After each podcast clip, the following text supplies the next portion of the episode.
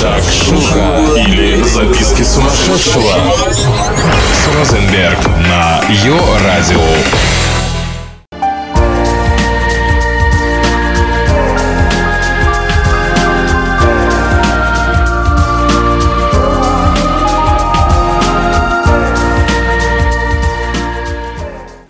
Вышли из моря, но не все мы дети моря. Нас, избранных, летящих на гребне волны, тянет вернуться в него вновь и вновь. И нужно оценить все, что у тебя есть. Это одна из самых важных вещей в жизни. Просто оценить все вокруг, потому что жизнь нам дается лишь одна, и то не очень надолго. Так что наслаждайся ею. Привет, с вами Шакшука Шоу или Записки сумасшедшего, а я ее ведущая Розенберг.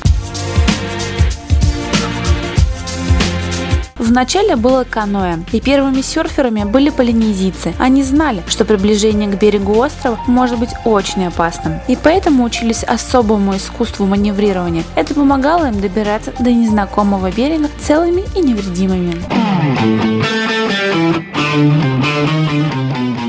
И были доски Оло и Алай, и было Эаналу, что означает катание на волнах. О боже, храни Гавайи. Своим происхождением серфинг обязан жителям Гавайских островов, точнее, гавайским королям. Искусство катания по волнам на деревянных досках считалось уделом лишь аристократических особ. Всякого простолюдина, попытавшегося прокатиться по волнам, жестко наказывали. Для древних гавайцев серфинг являлся атрибутом власти короля и сакральным ритуалом. Правитель племени как бы демонстрировал свою власть не только на суше, но и на воде. Имелись даже специальные жрецы, задачей которых было призвать большие волны.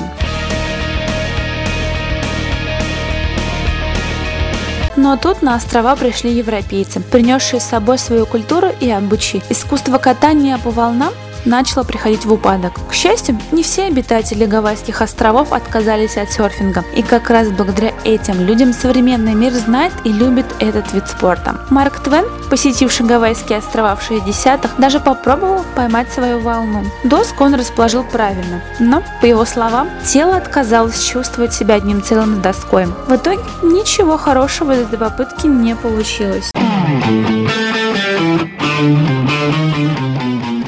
Своим вторым рождением серфинг обязан Дику Каханамуку, пловцу гавайского происхождения, который дважды становился олимпийским чемпионом. В 1915 году он прибыл в Сидней с доской для серфинга и на глазах у изумленной публики начал кататься в прибрежных волнах. Своими действиями он пытался привлечь внимание общественности к гавайской культуре, демонстрируя одно из самых ярких ее проявлений. Однако современный серфинг появился благодаря Джорджу Фрид. Будучи в возрасте 16 лет, он начал ловить волну, стоя на самом серфе.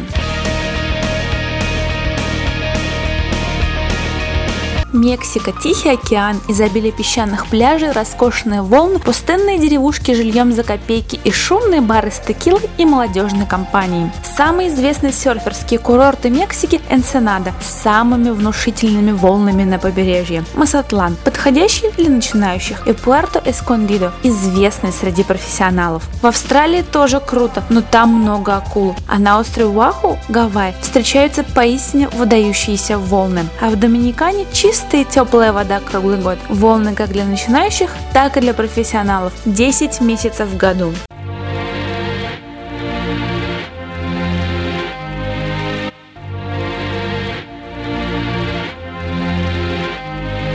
Hang или философия серфингиста не так проста. Знаменитый hang – жест, когда поднятый большой палец и мизинец обычно правой руки, а три остальных пальца прижаты к ладони. Своеобразный символ серферов, некий универсальный знак солидарности, неотделимый от серферской культуры. Hang не парься и получай удовольствие. Расслабься и живи в гармонии с океаном. Услышимся, чао!